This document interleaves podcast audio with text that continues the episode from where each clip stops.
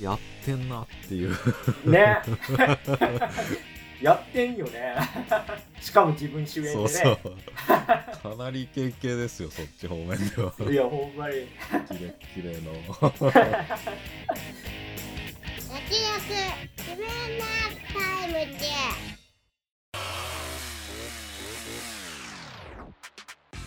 どうも慎太郎です。どうも曽我ですこの番組は映像業界で働く編集マンとアニメ業界に携わる構成作家が映画について話すラジオです。珍しくリクエストいただいてるのではいえーっとまあ毎年 m 1は触れてきたんですけどもそうですね。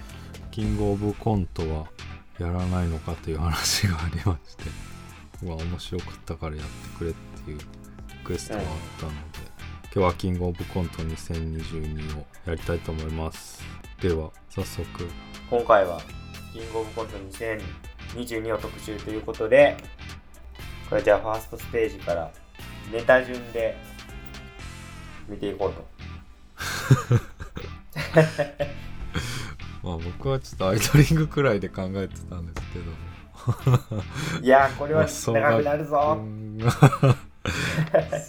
まあ俺がやろうって言ってまあ言ったんだけどそれを上回る熱量が 返ってきて今日になってる。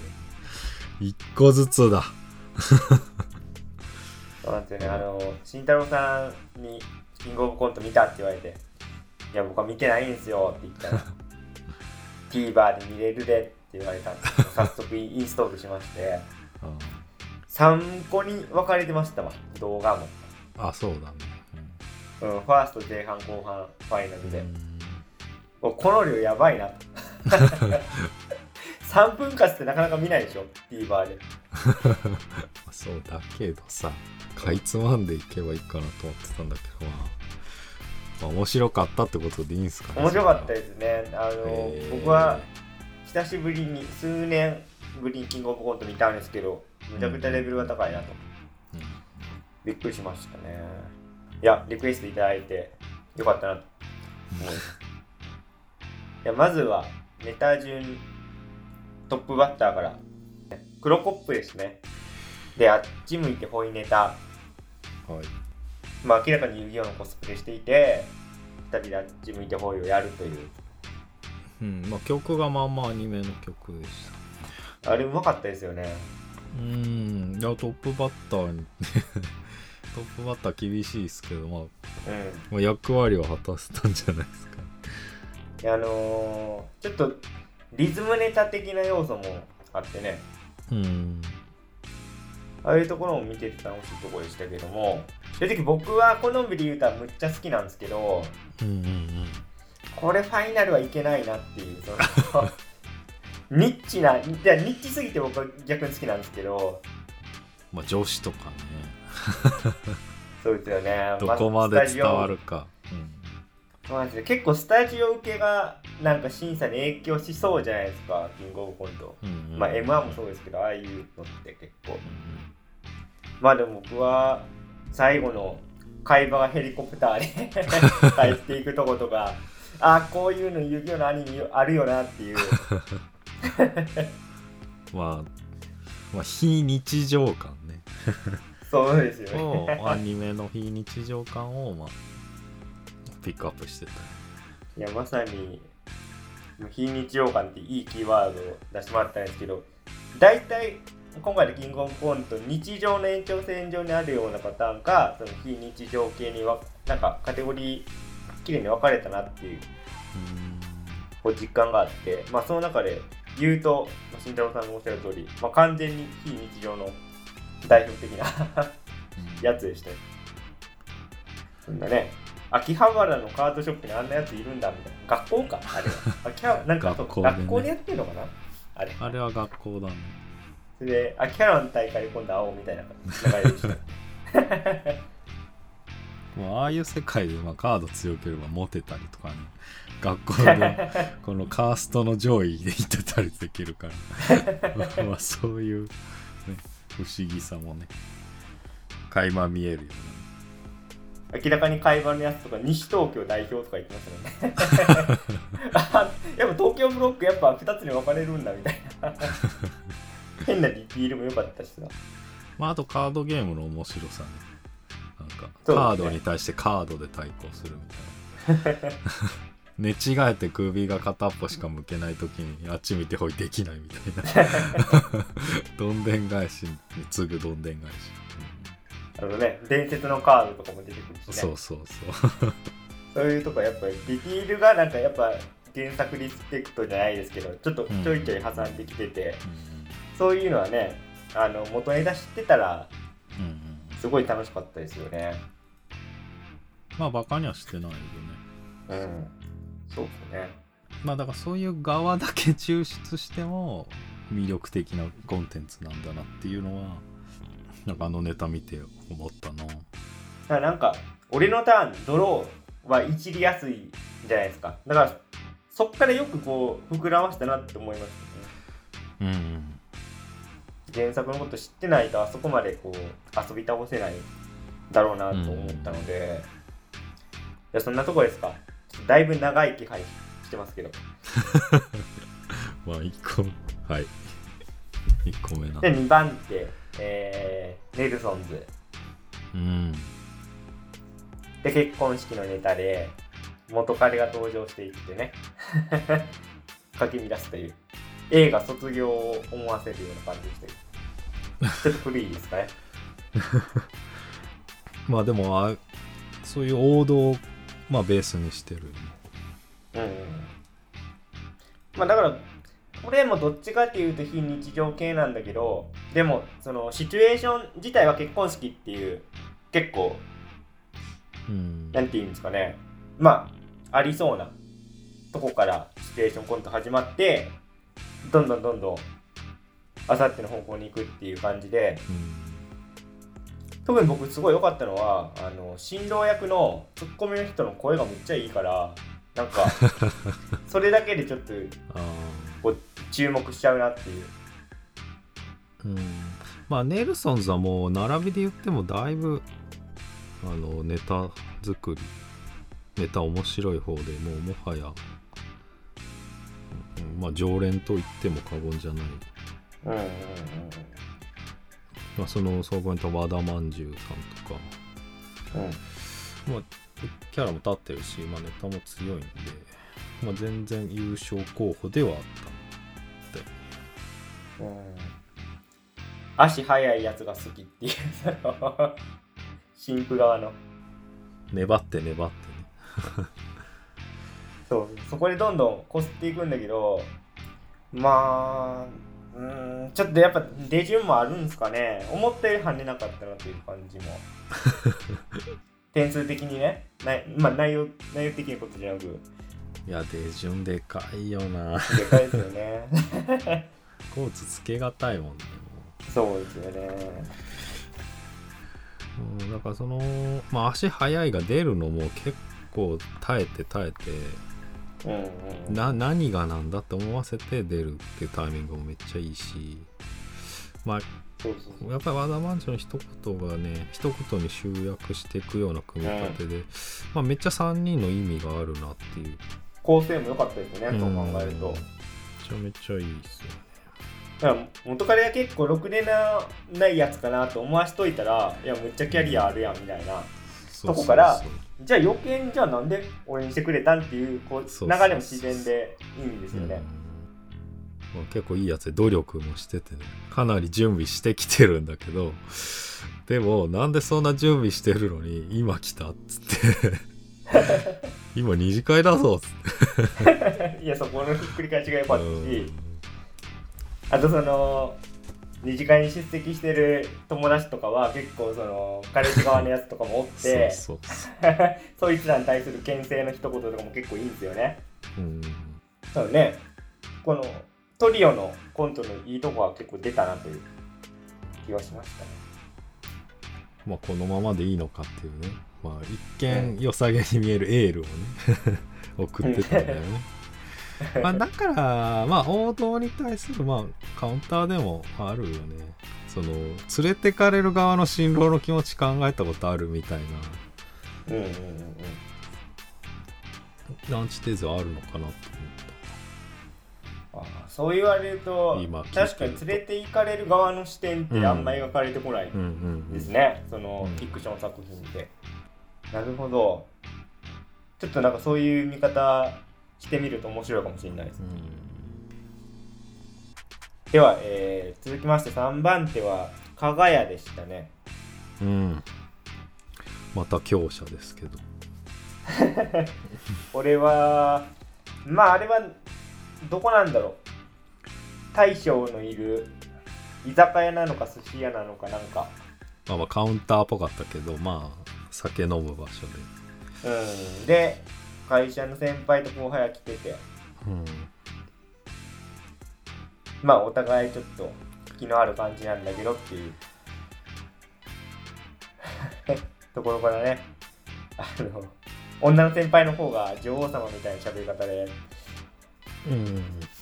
なんだこれって思わしといてまあ実はトイレ行ってみたら、うん。まあ、共通の友人に2人とも相談しててっていうところの、うんまあ、すれ違いコント。うんまああれはなんか舞台の使い方がやっぱ演劇的というか。うん。だそこの切り替えが結構見てて面白かったですね。うん。まああとやっぱ加賀屋演技力すごいよね。うんうんうん演技お化けだねやっぱり。あのひどいこと言われて嫌がりながらも喜んでる顔。めっちゃむずいし普通に考むずい。え でもちゃんとできてるからでもめあれですよねその後輩の方がド M だっていうのが分かるじゃないですか。うん。そのトイレ行って共通の。うんうん。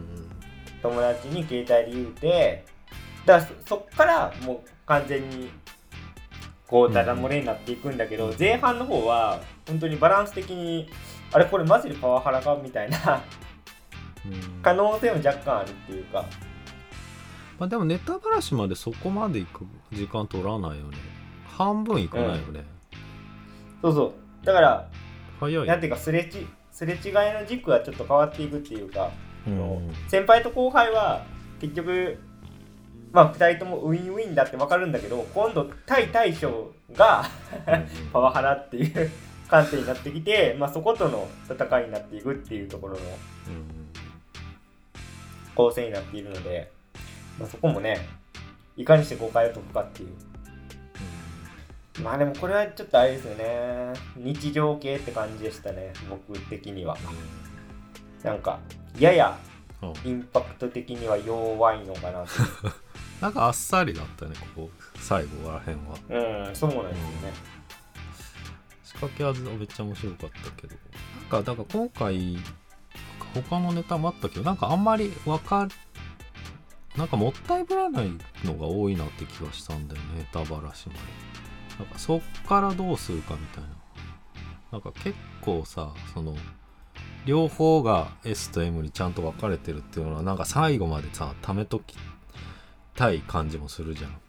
うんなんかそれを前半にもう持ってきてたからなんかなんかすっきりというか気持ちよく見れうんなるほど。たあとなんか松本人志が好きそうだなってこういう。はいはいはいはい。まあ SM ってとこなんだけどまあ単純に SM の話なのかもしれないけどまああの審査の時のコメントで普通に SM に触れてたから。あそうなんですかまあ俺の番だっていう。と そうなんだ。ちょっと審査員コメントまでは見てなかったんでファーストステージ。そうなんですねそうか。あだったらあれだな。なんか昔「へいへいへい」かなんかどの番組かちょっと忘れたんですけど、松本さんとかあとジュニアさんとか、まあ、何人かの芸人さんが出てきてなんかショートのビデオムービー作るみたいな。うん。で今日多分ね共通のテーマがあってそれがなんかキスとかだったと思うんですよねおそらく、うんうんで松本さんが出してきたその映像内容っていうのはタイトル「ディープキスで」すごいあの金髪の外国人モデルの女性がいてそれに対して松本さんがいてで外国人モデルの人のヒールを脱がしてうん。口に足含んでベロベロ舐め回すっていう。うん。ひたずひ ひたすら歌詞づいてっていう。のをすごい僕は覚えててああこの人はすごいド M なんだ。っ て少年心に思いましたねその時なんかその時のなんかひ舐めてる時の松本さんの表情とかはねその表現力がすごいなと。思ってまあ、その振れ幅で笑わせていくっていうのはもう一つの手ではあるよね、そうですね。まあは行き過ぎたコンプラっていうかさなんか大将が邪魔してくるわけじゃんお互い納得してるのにさ、なんかコンプラポリコレみたいななんかそういうものの警察に対してのネタになってたかなと思ったねうんだからそこで恋が生まれようとしてるのに完全に邪魔してるからね。なんかちょっと自粛警察的なうんそそううそううそそそううそう。あその見方面白いですねそんなところですかね加賀谷そうはい。えー続きまして、えー犬。で、えージムのトレーナーと、えーお客さん。夢の中でちょっとめっちゃ下ネタなんですけど。まあ、夢夢でっていうのがまあもうあんまり工夫はないなくてまあ気持ちいいですよね。ゆ元は夢っていまあねその、まあ、い夢の中でちょっとう、うん。トレーニング中にキスしちゃうっていう。うん。まあでも僕正直最初の方はおおもろかったんですよ。うんうんうん。まあだから夢なんだけどまあ舞台上では実際にやってるからなんかそういう面白さもあるよね。そうそうだから暗転して、うんで夢のパート行くじゃないですか、うん。で最初、えー、とジムのトレーナー目線の夢が回想シーンに入ってくるんですけどそこは全然面白くてでうん。次に、えっとおばさん側の夢のターンになって、まあ、同じ感じでキスしていくじゃないですか、でねそこからまあさらにエスカレートしていくじゃないですか。俺そこはちょっとついていけなかったっていうか そこまで同じネタでこすられるとさすがにちょっとなんかうんまあもうゴリ押しだったよねうんしなんかそこまで下ネタ連打されたら若干引いちゃってえ僕はちょっと後半ちょっと正直乗れなかったんですよねうんなんか男男同士がキスしてるのをギャハギャハギャハギャハしててええのかなってなってきて、ああそっちそっちそっちそそっちもあるしちょっと同じネタでちょっと飽きたなっていうのも正直ありますけども、はいうん、ちょっとなんか素に戻った自分がいて、まあ、大きく飛躍はしないよね。そうなんですよね。体勢とかは変わるけど、うん、うん、なんかちょっと後半の爆発っていう意味ではあんまりないのかなという、まあ奥さんの夢まではさなんまあこれから何が起こるんだ感が確かに結構うんうん。いっぱいあって。ねまあ まあ犬はまああの見た目もあってもうキャラ推しっていうか。うん。まあまあ最大の武器を最大に生かした感じではあると思うけどね、まあ一回見たら忘れないよねあの顔はね。まあいろんなテレビマンに見つかったんじゃないですかね。うんなるほどまあ絶対に優勝ネタではないよね。まあそうなんですよね。そこは確実。そうね。それちょっと黒コップと同じ匂いを感じますけどね、そうねネタ単発で見ると全然面白いんだけどうんうん。その賞レースでトップ取れるかって言われると確かにね。うん。まあそんなとこですか、えー続きましてロングコートダディですねまあこれは、えー M1 も出てましたよね。ああ去年そうだ。ねもううん。飛ぶ鳥を落とす勢いですね。そう。いや僕すごい好きででも確かにこの2人は多分コント芸人さんだろうなっていう感じは正直しましたね、うん。今の時でなんか世間の評判もなんかそんな感じだったしいやこの2人はコント本職やからみたいな、うんうん。うん、批評も結構見たんでまあ僕の中では結構満を持してコント見えるぞっていう感じで見たんですけど、うん、個人的な好みで言うとこれがちょっとファイナルいいけないかっていうぐらいよく。いやー実は俺もなんだよね。俺ね俺多分これ一番好きこの大会で。いやそうですよね。よかったですよね。これねいややっぱ緻密だよね。うーんいや本当に。うん。こんな考えられてるっていう。完成度で言えば一番じゃないこれ。本当に僕の中では構構成力としてもすげえ高いしその2人の表現力。うん。あのえー、まあスタジオロケで、えー、なんかちょっとむっちゃ緊張しいの料理長と、そのうんフロアディレクターのこのやり取りしていく中でもう全然噛み合っていかないっていう。全くそうだからディスディスコミュニケーションの極致だったよね。ね。もうあの料理すこ料理長の人はもうもう全然話そうとしてないから反射反射反応のみで対応してて虫みたいな感じで全く何にも伝わってないっていうのもまあそれも表情だったり、まあ、構成もそうなんだけどうんいや本当にね。静かな演技が全然めちゃめちゃうまいよね、うん。なんてことないに日常のワンシチュエーションなんだけどもうあそこまでなんか見せてくれるっていうのがちょっと嬉しかったですけどね。しかもこれまあ何回何回か見たけど冒頭に全く説明しないんだよね。始まりが。うんうんうんうんセリフ説明セリフもない、まあ、それもなうまいよな。ちゃんと、まあ、だから尺も使えるしっていう。実際役立つんだけど。で冒頭からもう全然料理長の人が全然を使い出してるし。うん。もう最初から伏線も張ってるし。いや本当に面白かったな。うんね普通にコック棒がちょっとそのセットにつっかえて落ちるっていうだけのアイディアであそこまで見せれるっていうのは相当やっぱ演技力それから構成力ないと絶対できないですしうんうん。これがファイナルいけないかっていうね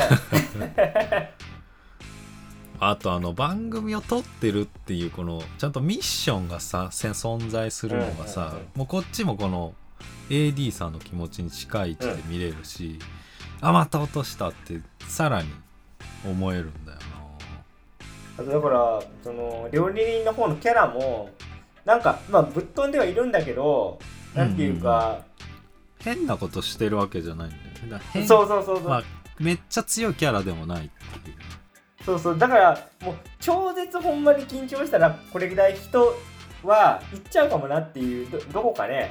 うんうん。現実感は全然あるそうそうそう。そうそこのリアリティが絶妙でよかったんですよね、うんでだからさっきの犬とか、まあうん、クロコップとかはもう完全にあれじゃないですないですか。完全にこれはもうありえないなと。非日常のそのワールドの中でしか成立しない話だなと思うんだけどロングコートのネタはもうどどこかなんかありえるかもしれないみたいなうんそう思わせてくれるところは僕はすごい良かったですね。あ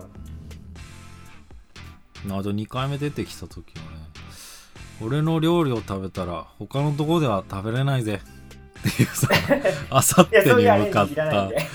あさってに向かった背伸びしかもちょっと棒大棒読みっていうもう もうカオスだよね。もう 2, 2回目でもこそれ来たかっていうね。ね。まあドレブダ好きなのはあと深呼吸してくださいで。めっちゃ吸うんだけど全然吐かない。吸ったやつどこ行ってます？ともう最強なのはあのしゃがむジェスチャー真似させて。でであの AD の方が「あそうですそうです」っていうこうあコミュニケーション取れたなっていう料理長の方がなんとなく楽しくなっちゃって。でも 目的を理解してないですよねって言われて。えっていう。目的を理解してないですよねキラーフレーズだなあもうこいつ入ってないなっていうのがそこでわかるっていうね。何にも聞いてなかったね。まあしかもこれ自信あるから最後の一言もこれで締めるんだよね。うん。料理長がもう何の脈絡もなく目的を理解してないですよ。言っちゃうんだよね。まあよかったけどな。まあ今回レベル高かったっていうことで。まあ帽子に焦点あったるんだけどね、うんうん。まあ落ちたりあの立った時に潰れたり2個目持ったり、2個目あるっていうね。ほんと千変万化でねすごいよね。面白かったな。面白かったですね、うん。まああとボケの人の顔に合ってるよね。なんか緊張してる人の顔。ああわかるわかる。うん。合致してたよ。え基本あの人この表情硬いっていうのはデフォルトであるからそれがよねシチュエーションと合ってましたね。確かに。でロングコートはこんなところで、はい。えー続いて、えー、と野団ですね。まあ3人でキャンプ場に来ててこう和気あいあいとしていくんだけどだんだんシリアルキラーが見えてくるという。うん。死体ごっこをしていくんですよね。それがもうどんどんどんどん。サイコパスな感じに転がっていって。うん。ヤダンも僕好きでした。うんまあストーリー性があるよねそうですね。作品としての完成度で言うたらかなり高い方でしたよね、ファーストステージの中では。日常系から非日常にこう変わっていく感じも良かったし、まあ、あの、シリアルキラー役やってた人の あの、感じとかも僕はすごい良かったですね。うん演技うまいなと思って、ね、鼻歌歌いながらこう、儀儀式的にこう武器を並べていくところとかすげえ好きですけどね。あ、これヘルドップスで見たやつだみたいな。うんまあなんか映画いっぱい見てる人ほどあるあるが。よくわかるっていううんパターンのネタではあったでもう一人寝てるだけの人がまあそれ以上にやばいやつっていう。やばい。い つ一番やばいまですね。いつまで粘っ死て体ごっこしてるやつが。ドッキリするだけで。だってもうズタ袋詰められてんの。全然ネタ話しないって。いううん、やっぱなんか僕、えー、と野団の本体初めて見たんですけどすごい東京03っぽいなって、まあ、飯塚さんがいるからってわけじゃないですけど。うんなんかそんな感じしましたね。結構ベテランだよねあでも初出場らしいですね。うんうん。いやキングオブコントは全然、なるほど。SMA なんだ。ソニーね、最近ソニーゼに来てすごいですね、そういうこと。まあ、で、結局、えーこれがファイナルに行くんですけど、順番、点数的には3位か。野団のファーストが3位で。うんあ、同率2位か。なんで？ドイツ2位だ同率2位か。そうですね。同率2位で、まあ、通過ということで。まあでも、これは結構僕は行くだろうなと思います。まあね最近うん。まあ、こんなとこで、まあ、ちょっと野団はファイナルもあるし。あ、でもこう見たら、あれですね、続いてコットンなんですけど、えー、ネタとしてはですね、浮気証拠バスターという、すごい、ニッチなお仕事ものっていう。まあのっけからまあない職業の話そうですね。でない職業ものだよね。ただむっちゃこうディティールは細かいんであなんか日常の描写的なとこもすごい聞いてて、あとワード選びのチョイス。さっき、まあ、新田の先輩が言った、あのーね、自粛警察的なとこじゃないですけどなんか SDGs うん。こう言及するんだけどそんないいもんじゃないですって。この切り返しもなんか あなんかありそうだなっていう。俺もね特にやっぱ浮気証拠バスターの役やってた人よかったなちょっと声色変えるだけなのにめちゃくちゃ面白かったよ。コロコロに小持ちでこう やりだして途中でロングになるっていう。おーみたいな。とこから入っていってね、まあ、どんどんその登場してくるアイテムも面白かったし。うん。うんだからスプレーとかね。なんかそれ便利ですよね。それ売ってたりするんですか？って言ってでもこれが家にあったら もうアウトですよね。ああそうか。っつって確かに。ってめっちゃ職人なんだよね、まあ、こういう時めっちゃ職人。大体ね、もうソファー見ただけであこっちに座りましたねって分かっちゃうっていう。えなんで分かるんですか？うんまあ、結構下ネタのね。そうそうまあでもそんななんか下品な感じそこまでしないっていうか。まあそう直接は言わないこのクライアントとの関係性の会話劇ではあるからうん踏み込んだ単単語は出さないっていう。確かに確かになんかこうチョコプラとかこういうの多い気がするかああななんかなかなか開かないポテトチップスを袋ポテトチップスの袋を開けに来る業者とかネタであるんだけど めちゃめちゃ面白いんだけど。なんかオプションでチップス1枚2枚って取られてくんだけうん。ど割る。まあまあいいかチョコまああの割らないように開けると結構高くつくみたいな ね。バカ だめっちゃバカなんだけど。いやいいよね。まあ名作です。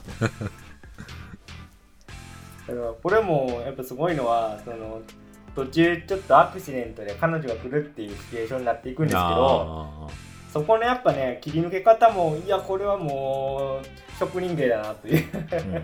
まあだからその普通に勝利していく中ででもそれだけで終わっちゃうと面白くないから、そこでハプニングが起きるっていうのは、まあ構成上でうまいよね。うまい。うん。で最終的にはズラも取ってね。うん。でちょっと大打ち合わせて大学の同級生っていうことでって言ってもそのとこのやり取りとかも結構まあリアリティもあるし 面白いし。うん。まあ、とにかく頼りになるね。ね架空の職業をよよくここまで作り込めたなっていうか、うん。そういうとこもすごいなと思いましたね、えーっと結果的にはコットンが、まあ、これも同率2位で、えーファイナル行くという内容でございました、えーでは続きましてビスケットブラザーズなんですけども、まあ、こう見るとあれですね。連続でいったんですねいや今年の大会こそ順番って重要だなっていうのは。あー手順たあるかもしれないですねその要素かなり。まあこれはですね山に入った男の人が野犬に襲われるところにまあさっそうと駆けつけたヒーローが明らかにやばいやつっていう。うん。もうキャラクター勝負のコントで。うんうん。まあ個人的にはゲットワイルドの使い方にしびれましたという メモがあります。もうこれやっぱ2人のキャラのインパクトの勝利っていう感じがしましたね。うんまあこの2人見たら忘れないよね。あそうですね。頭一つ抜き出てるのはまずそこだよな。やっぱねインパクトで言うとね。10組も出るしね。うーんそうですね。確かにうね、ん10組で、まあ、出順もあってって感じは確かにね。正直僕の印象としてはやっぱキャラの印象はあるんだけどなんかあんま構成力が良かった みたいなのは正直あんあんまその他のコンビと比べたら。うんななんなんだろうね。まあオーソドックスというかね。うん。まあフレーズフレーズは面白いんだけどね。ただまあ僕の好みで言ったらそこまででもないんだけど、まあ、この2人はやっぱコンテスト映えするなっていうさっきの感じはめちゃくちゃします。ちょっとなんかスター性があるというかうん。花があるっていう感じはなんでまあまあ僕正直見た瞬間あこれはファイナル行くなと思っちゃいましたね。うん。うん。まあ、結構やりとり。もうシンプルなお互いのやりとりだよねまあだからところどころその、まあ、キャッチーなそのセリフはあって学歴が低いもんでねとか。そういうのあるんだけどまあねそういう学,、まあ、学歴いじり。とあと、まあ、魔法少女っていうところとまあまあ要素は結構あるんですけど。まあ山にいたけど何もしてないとかまあ面白かったけど。何してたんですか何もしてうん。まあ非日常をまあ持ってきてくれるキャラって感じだよね。うん。でそこで、まあ、完全に自分とルールが違うみたいな、うん。まあ、そこのギャップで笑わせていく。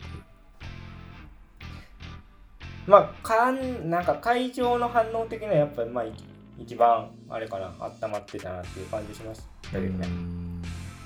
うん、やっぱこういうなんていうんですかねあの m 1でいうとこのマジラブのネタ見た後みたいな。その、まあ、キャラがもうぶっ飛んでるから会場が飲まれるっていうか、まあ、そういうパターンだなと思って見てたんですけど。なんだろうな。めっちゃやばいやつだけどコミュニケーション取れるやばいやつみたいな。うん。なんかめっちゃいかれすぎてるわけでもなくなんかその間の普通常識といかれてる具合をなんか行ったり来たりするようなところが、まあ、特徴かな。日本のもなんかそんな感じ出したかな。るほどね。確かにまあキャッチボールは成立してましたよね。なうんそう。まあ同じ人間なんだなっていうのはうん分かる分かるっていうか、うん、確かに合点がいくところはあるまあ、その目線で見るとロングコートの方がよっぽどキャッチボールできてなかでったし。きてない。うんそうそうそうあっちの方が普通に見えるうんそう言われると言えてみようと言いますか。のにうん。なるほどと思いました、えーまあ、結果的にはこれが、えー1位通過ですね、はい。ファーストステージ。はい。でまあヤダンコットンビスケットとまあつ続きましたね。結果論ですけど、うん。まあちょっと出順の力もあるのかもしれないですがということで、えー続きまして日本の社長うん。でございますけども、まあおなおなじみというかうんまあ関西の U ですよね。そうですね。まあエヴァでしたね。そうなんですよね。エヴァで。エヴァなんですけど僕正直言うとワンパターンちょっと過ぎたなという気はしました後半ちょっとなんかもう尻すぼんでいくっていう印象ですね、うん。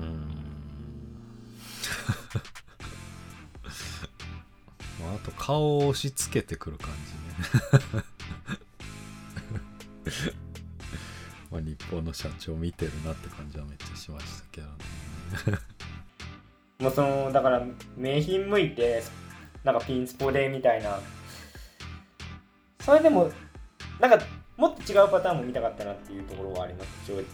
うん。でまあこういうちょっとメタ視点で見ていくの、まあ、よくないんですけどその審査員の顔ぶれ的に その松本さんとかあと東京03の飯塚さんとかはもう明らかにそのオリジナリティ重視というかそっち優遇の点数をつけてはったんでその尺度で見るとこれはちょっとなんかき厳しいというか。まあ、かなり寄せてるよね。そうなんですよね。あれって知らなくて成立するかな？元ネタを、うん。いや難しいですね。難しいよね、うん。まあ一応いけるけどって感こういうタイプのネタってその危険性もあるんですよね。だじから、うん。まあ慎太郎さんがアクロコップの時にうん。ちょっとい言ってましたけどその元ネタを会場の人が分かってなかったらこうあんま拍手払い起きないみたいなうん。現象あるからコンテストでは結構うん賭けだったりしますよね。うん。でクロコップとの違いで言うとクロコップは結構リズムネタ的な要素もあるからそれ単体で見ても結構面白いじゃないですかまあまあず勢いでいける感じはあるよね。うん、で今回日本社長ネタもそのスポットライトのとこでこう音楽流れてっていう、まあ、そこそこのテンプレートのすごい良さはあるんだけど元ネタ分かってなかったらあの 少年と博士のやり取りっていうかまずどこまでちょっと面白がれるのかなっていうのは。うんでね途中で止めるよね。このネタ、うん。細切れにしてく今意図的にやってんだけどまあちょっとリズム悪いかなと思ったな。で結構、まあ、細かく見てくるとあこれエヴァのあのシーン多分うんインスパイアされたんだろうなっていうところがむちゃくちゃあるんですけど、うんうんいやどこまでエヴァのあのシンジが自販機で UCC 買うとこ覚えてる人いるのかなみたいな。ちょっと思っちゃう初期テレビシリーズもう超超初期。もうあれインスパイアろでまあまあそういうなんか元ネタ探しの面白さはありましたけどちょっとねネタ的に見るとこうハイコンテキストすぎるのかなっていううん。まあまあキングオブコントの決勝でやるのかどうかっていうところはあるよね、まあ、うんネタチョイス問題はありますねこれ、確かに。まあ、着眼点はもうねやっぱりすごいセンスですいやもうさすが。うん。コント職人らしさはうん。随所にありましたけどね。で続きまして最高の人間ということで僕初めて見たんですけども活動歴的にはどんなものなんですかね？えっとねこれユニットっすね。あそうなんですね。えっとザ・ W 優勝の吉住さんとはいはいはいはいはい。ピン芸人のなるほあのクズ芸人ど岡野さん。の岡野さなるほど。プロダクション人力車の先輩後輩なんだ。んうん。全然知らなかったな。もう決勝来るだけでもすごい、うんいいすごいですねそうかも。うん、えー、まあネタとしてはですねこう架空のワンダーランドにこう連れてこられた人たちがいて、そうそう。うんまあそこでちょっとなんか、えーキャストに対して沼田というそのまあ何ですかね責任者みたいな男の人がどんどんどんどん説明していくんだけど、まあ明らかに圧迫そしてちょっとカルト的な感じになっていくと。まあよくねあのありますけど某某餃子のみたいな 某餃子のなんとかみたいなところのそまのあ新人研修あんな感じだろうなみたいな。そっちはあるけどね。まあブラック的な。そうですね。とこもあるしまあサイコパスシンプルに。サイコパスでしたね。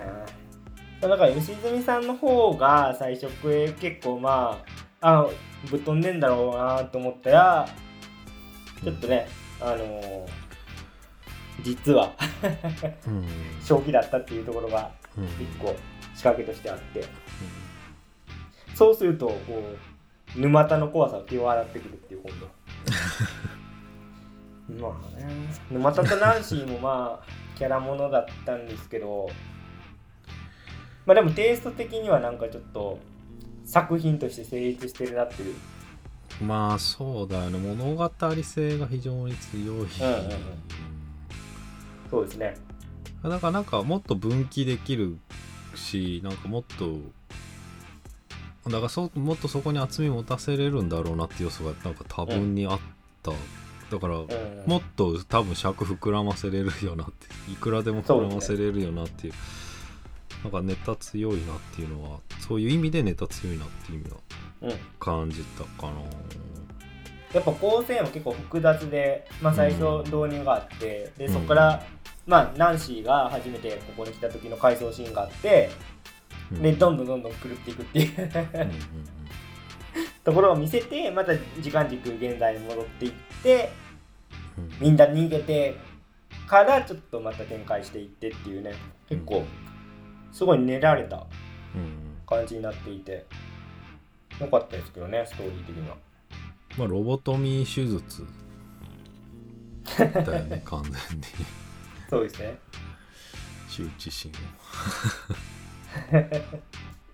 まあかなり引き込む系でもまあ爆笑系ではないようーんそうですね。な。それをどう判断するかはあるけどまそういやそうですね。爆笑系でないっていうのがこう全て表してるっていうかその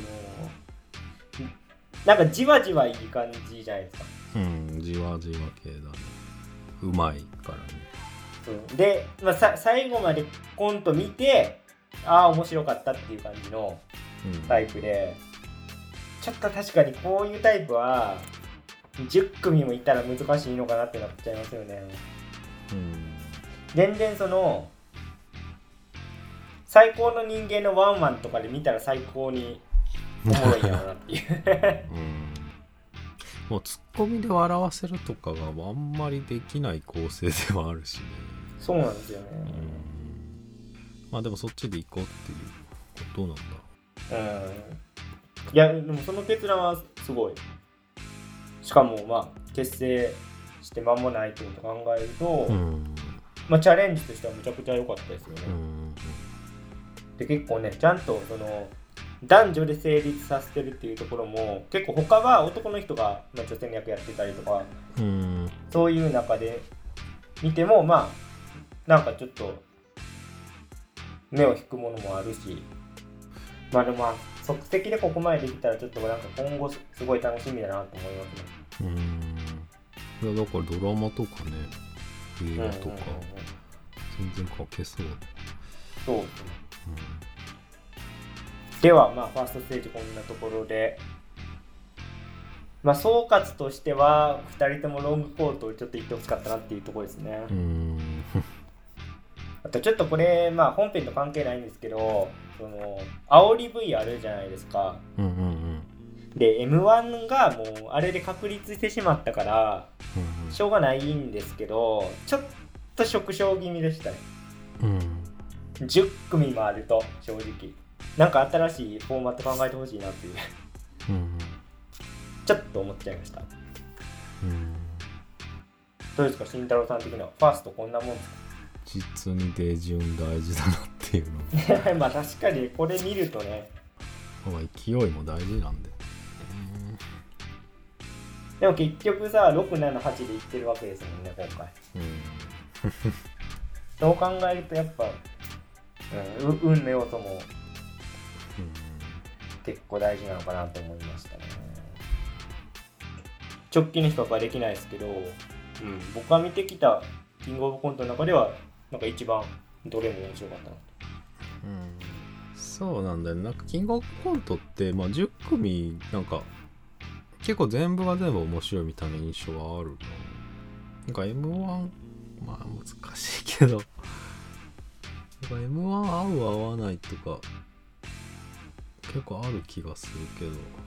なんかやっぱストーリー性があるからちゃんと全部ある程度の完成度は保証されてるかなっていうのはうん。毎年思う。そうかもその部分でフォーマットが自由だし。確かに。なんか最低限担保されてるものがあるのかもしれない、うん。ではまあファーストはこんなところで、えーいよいよファイナル。い よいよファイナル浜ちゃんばりに。煽ってくる。俺ね浜ちゃんのなんか久しぶりにあのなんかうん。暴れっぷりあ見たなって感じですよしっかりねあまあうまいよね、かまいたちの人に2回振ったりね。うん。相変わらずすごいなと思いますえーそんなファイナルなんですけどもえっ、と出順でいくと野団からですね。うん気象予報士のネタで、雨に濡れた人が現れる、そうやっぱねこれもねどこか日常の延長線上のような感じでうん。正直僕はむちゃくちゃ完成度高いなと思いました。あのーファーストで見た時のネタも良かったんですけど個人的な2本目の方が好きです。そうね、まあ、いろんな要素が、うん、あって、まあ、説得力がある。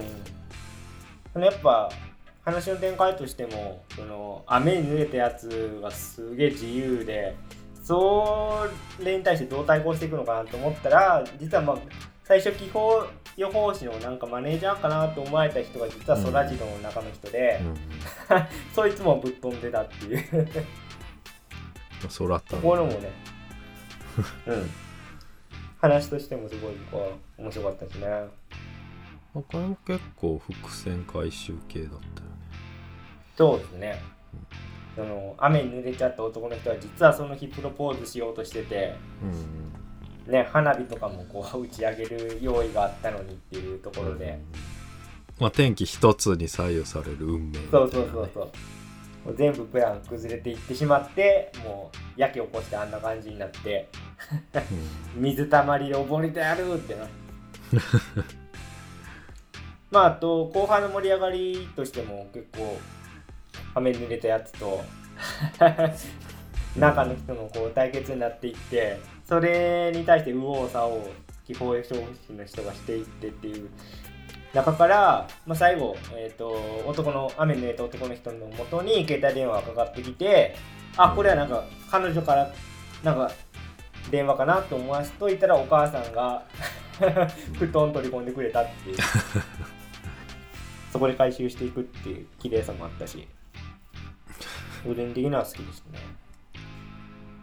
まあ俺あれ好きだったかなこんな土砂降りの中そんな喉乾くが面白かったけ 確かに。よかったよ。どおもむろにずっとペットボトルにさ。うん。まあでも3人目がちょっとな。そこまでじゃなかったかな。まあこれは全うんまああの2人でも全然成立してた。まあそこがマイナスになってたとは言わないけどね。あのだから空太郎の中の人がさまあそんな そんな重要じゃないかなっていうか、まあ、大ボケでもないし後からネタバレ、ネタバレしたけどまあそんなやっぱ濡れてる人の方がキャラ強いし。あまあだからあとこれも俯瞰でこれおもんなくしてんのかな話ネタを。これも俯瞰で見るとまあ気象予報士っていう仕事の得意性とうん。まあ強く言っちゃうと欺瞞というかね。まあそういうものが随所に見られましたね。いざ濡れてる人が目の前にいたらどうなるかっていうのは、まあ、まあシチュエーション面白い。そうですね。確かにそれはなんか発想の勝利な気もしますねうん。責任取らないわけでね。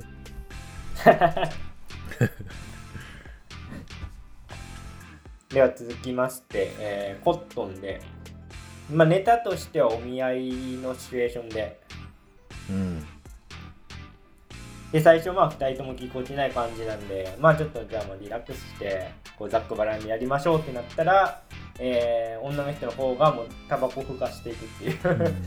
まあ内容としてはそれだけなんですけどまあこれも日常の延長線上なんだけどまあタバコであそこまでボケれるかっていうね。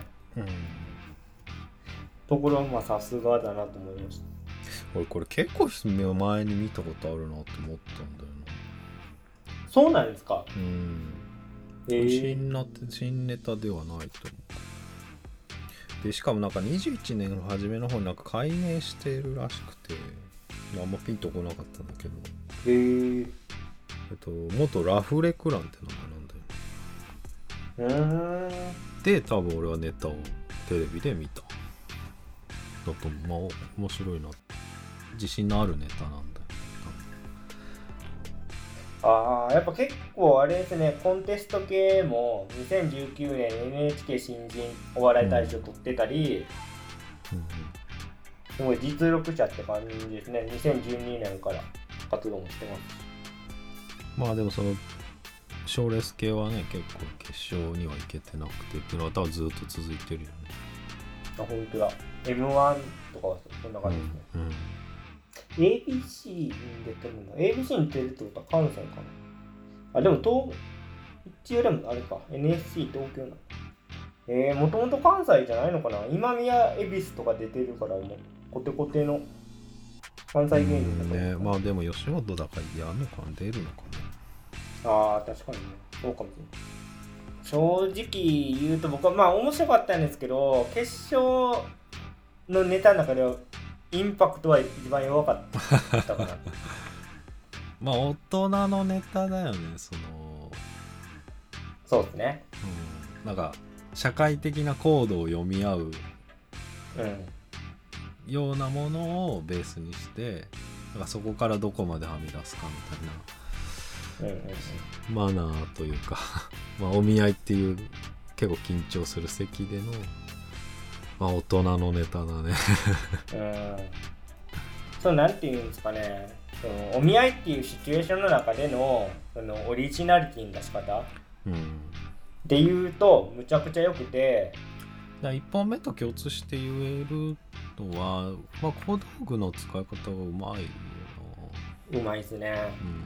まあ、2本目は特にそうタバコに集約させつつ、うん。いろんなバリエーションを見せてくだからまあカートンで買ってるタバコのやつが 最終的にもったいなくて踏み切れないってところかもね。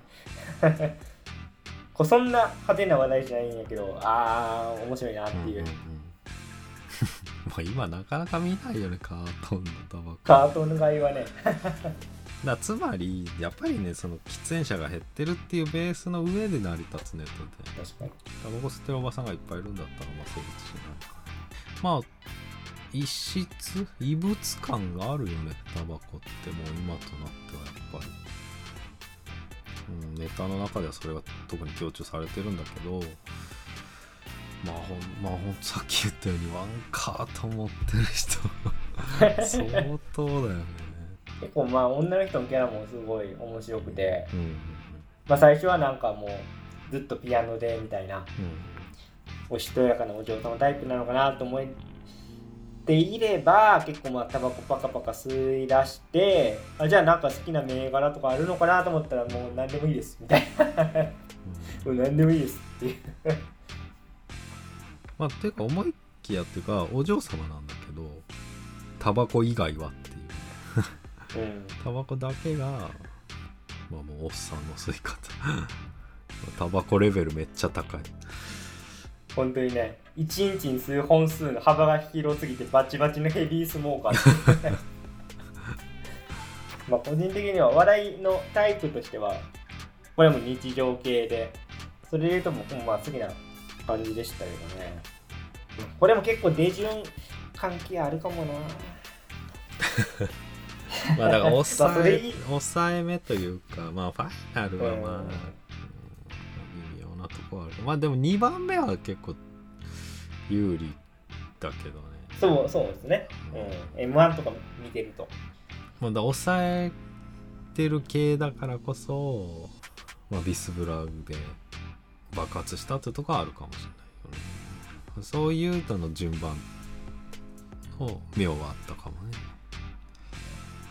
では、えーそんなビスケットブラザーなんですけども、えーまあネタとしてはこれはうーんと、えーバイト仲間の2人がいて、えー今まで女だと思ってたのは実は男だったという。うんうんうん。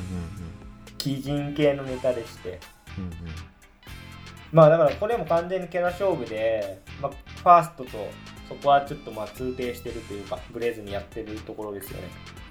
このコうんンビが、うんうん。もうベースはほとんど一緒なんじうんゃないまあでもさっき言った通りちゃんとコミュニケーションを取れる記事。うん。うんそうそうそう、まあ、完全に非日常系で、まあ、個人的には表現力だったらやっぱこの2人がナンバーワンだなと思いました。その、うん。うん、やっぱちょっと圧倒的なものはありましたね。女が男だったっていうもうかん。なんなんていうんですかね。成立しないじゃん。普通。まあ多重人格系だと最初は思ってたけどね。そうそうそう僕もそう思ってるんですよねあこれい入れ替わるんだなみたいな。思ってたらね、もう完全に男だった。でしかも、うん。その今までこれで数 成功体験があって。うん。女の人とうまく落としていけてたっていうところもね。落としていけてたっていうかまあ成功したことがあるっていうか、なんかだってそそれ以外なんか知らないぐらいのうん。それでそれ以外でうまくいったことがない。あそうそうねど まあねこの並びでこういうキャラが強いやつ来たらもういっちゃいますよね。そうだ結構や組み合わせもあっね。ねやだんとそうなんですよね。だからヤダンとコットンは結構まあ似たようなタイプの系統なんでそこでパッとねこういうキャラがすごい強いやつ出されると、まあ、そっちに行くというか、まあ、m 1でオズワルドが勝てない理由じゃないですけどやっぱなんか こういうやっぱ華やかでキャラ強いやつがね、まあ、やっぱつ有利なんですよねどう考えても。でまあ散々ね女の人の方が 拒否反応を示してるようなリアクションなんだけど男の人に対してでも最終的には OK っていうね。結局。なんかそうまあだから大大断言じゃないけどまあ丸く収まって終わるみたいなのがなんか多いかなと思ったんで、全体通しても。うん確かに丸いっすね。このビスプラ2本目も、まあ、多重人格系でもしっちゃかめっちゃかなると思いきや、まあ、お収まるとこに収まるっていう腑に落ちる感じで。いや本当に慎太郎さんのその寸評がまんま成功をいいているっていうかちゃんとそのコミュニケーションは最低限成立してるからうん。そのエンディングに向かって収束していけるっていうかうん。こうねこういうなんかキャラぶっ飛んだ系だとさ最後投げっぱなしで終わっちゃってまあそれはちょっとなんか、まあ、勢いとしてはあるしおもろいはおもろいんやけどちょっとなんかね、まあ、作品としてはだからこ、ね、コントとしての完成度で見るとそういうのってちょっともうもうちょっとストーリー性はまあちょっと損なわれてくるね。もうその話通じない基人系はもうボケ続けるしかないからうん基そうそうそうなんで。すよねなんか笑い飯の漫才じゃないですけど最終的にもうこうどんどんどん広がって終わっていくっていう、まあ、感じで、まあ、漫才だったらそういうのいいのかもしれないですけどコントで見るとやっぱなんか作品的な目で僕はどうしても見ちゃうんでそういうところで見るとビスケットはちょうどバランスがいいというか綺麗にストーリーが流れていって終わるっていう意味でもねまあ強いなっていう感じしましたねなんか笑いの好みで言うと僕はヤダンとかコットンみたいな感じが好きなんだけどそのいいろんな人と語りたくなるのはやっぱビスブラだなっていうか。うん。そう野団はねうまいけどねここが高校っていうのはねまあ突出してる部分がねそんなに。やっぱビスブラはねプロ野球チップスから入っていくこうああそうプロ野球チップスよかったね。でもいいですよいいですよ。ね 他のは食べられないみたいなこと言ってた味で選んでるのつって。カードはつって。そんなのあったっけっつってたからねそうだからキャラと関係ないそういうキラーフレーズをも混ぜてるからうん。は強かったかな。まあ、ネタとしてもやっぱ僕はファイナルの2本目の方が圧倒的に良かったですね。うーん。ビスブラはねうん。やっぱオリジナリティみたいなことを考えるとファイナルのこの3本のネタ見るとやっぱビスブラですよねまあむずいけどね。まあでも確実にオンリーワンな感じで。まあ、自由度は高いよねビスブラみたいなネタだと。あんまりストーリーに縛られる必要がないっていうか。うん。プロ野球チップスのくだりなんか全然置き換え可能だからな、うんまあ、だそういった綺麗さとかで言うとやっぱヤーダンだったりコットンの方がちゃんとストーリーに即したボケだったりツッコミがあるかまあでも多分お笑いをやる人目線だから審査員目線で見るとやっぱビスブラのこの感じっていうのはね点数出ちゃいますよね。結局、えー史上最高得点ですか。ら まあまあねまあ新点採点方式もねまあ絶対じゃないけどね、いやだから、ま、松本さんが98点出してるんですよね。今回での最高得点だし松本さんの中でも最高得点98がね。で見るとやっぱそのオリジナリティ重視だなっていうのは僕はもう確信しましたね。まあ m 1の頃からそういう傾向あるなと思ってましたけど。キキャラは好きだよねまっちゃんはキャラ系の。そうですね。まあ自分はそうしてたしってとこかな、ね。松本さんの僕はやっぱ表現よりですもんね。うんうん、うん、まあよりテレビ向けのうん。コント、うん、すぐ分かるようなやつが現役時代はそうだったから。まあだから前者、まあ、最初の2組がやっぱうますぎるっていうところなんですかね、うんそうですね。だから作品としての完成度高いゆえにキャラとしてのインパクトがやっぱ薄くなるんだな馴染んでいくというかねストーリー。まあちょっと同じようなことを繰り返しますけどそのヤダンとコットンの単独ライブの中で このネタ見たらいいんだろうなっていう感じで。まあまあだから1位を決めるっていうこと自体がまあむずいよねって、全然だってテレビ見てさ楽しめるじゃん。コットンもやだ、うん。全然1位でも間違いではない。まあでも最後は派手さというか。そうそうコンテスト向きのその派手さがやっぱビスブラにはあったってことじゃないですか。まあでも国民投票も取り入れた方がいいんじゃない？選選挙と一緒で。まあでもそれも完全に M1 に M1 になっちゃうから M1 は歴史を重ねてきた上でさ、それを採用してるわけでさ。まあ、首相、首相を選べないのと一緒で。そのもどかしさは俺は感じるけどね。でも M M1 とかザ・漫才と比べてキングオブコントのオンリーワンのところって全部芸人が選ぶから僕はいいと思ってるんでそこでなんかいらんけどなって思っちゃいますけど視聴者の人に。芸人が選ぶことのメリットって何だてか他はだって視聴者介入させるじゃないですか M1 とか敗者復活とかで投票させたりするしうん。ザ・漫才も国民笑点とかいう寒い企画やってるわけじゃないですか。それは総額くんがね。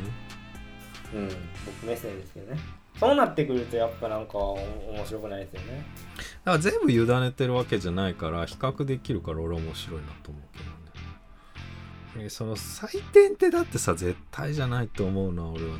俺ずっと思ってるそれはまあ難しいですね。だからな何が一番おもろいのかっていう決めるときにだってさ一組目がいけないっていうのもさ本来あってはならないんじゃない。あまあでも中川家は1トップバッターでいってるか。らそれ言ったらでも全てのトーナメント系はそれじゃない。まあでもなんか予選は客が選んでるよね。でもそれはそれは無理でしょう。どうどう決いやまあじゃあ全部客がっていうことではなくてうん、いや、わかりますよ。多分その客の反応とかも審査の中には知らず知らずのうちに入ってるんですけど、だってそそれぐらいのバランスがちょうどいいっていう。無意識のうちになんかそういうの働いてるかもしれないなぐらいがいいって感じですね。僕はそんななんか他のお笑いコンテスト系みたいに審査員点、視聴者点みたいな、その視聴者点ってわざわざ枠作ってやるほどのものですかって感じです。でも、しん慎太郎先輩の意見の方が、その、うん、いや、本本流というか、まあ、そっちが多数だと思いますよ。僕はちょっと偏屈な自覚はあるんで。うんいやまあでも今の まだ今の口汚く言っちゃったから使えないだけでだから人気取りになってほしくないってことでしょ。俺はそれは最初から聞きたかったんだよねそれが。あ、そう、そうですね。うん、人気取りにはなってほしくないですね。なるほどね。難しいですね。うん、うん、ちょっとまあ、だいぶ尺が長くなっておりますけども、まあ、これはじゃあ、来年、来年もこれやるしかない M1 の方が短くなるんじゃない？これいや、だってそうでしょ。M1 の方がそもそも尺も短いし。一応映画ポッドキャストだから、まあ、ストーリーとか絡むキングオブコント ちゃんと見まし一応ちゃんと考えましたよと勘弁してくださいリクエストしていただいた方は喜んでくれるといいなという。まあそういうリクエストも受けるという番組ですそうですね、受け付けております。あのー番組ツイッターアカウントにね、メッセージいただくのでもいいですし、えー、とメールフォームとかね、マシュマロでも随時、えーお便り受け付けておりますので、ぜひぜひはいお送りください。じゃあそんな感じですかねはい。じゃあ今日はこの辺で以上脱力キネマタイムズでした。ありがとうございましたありがとうございました。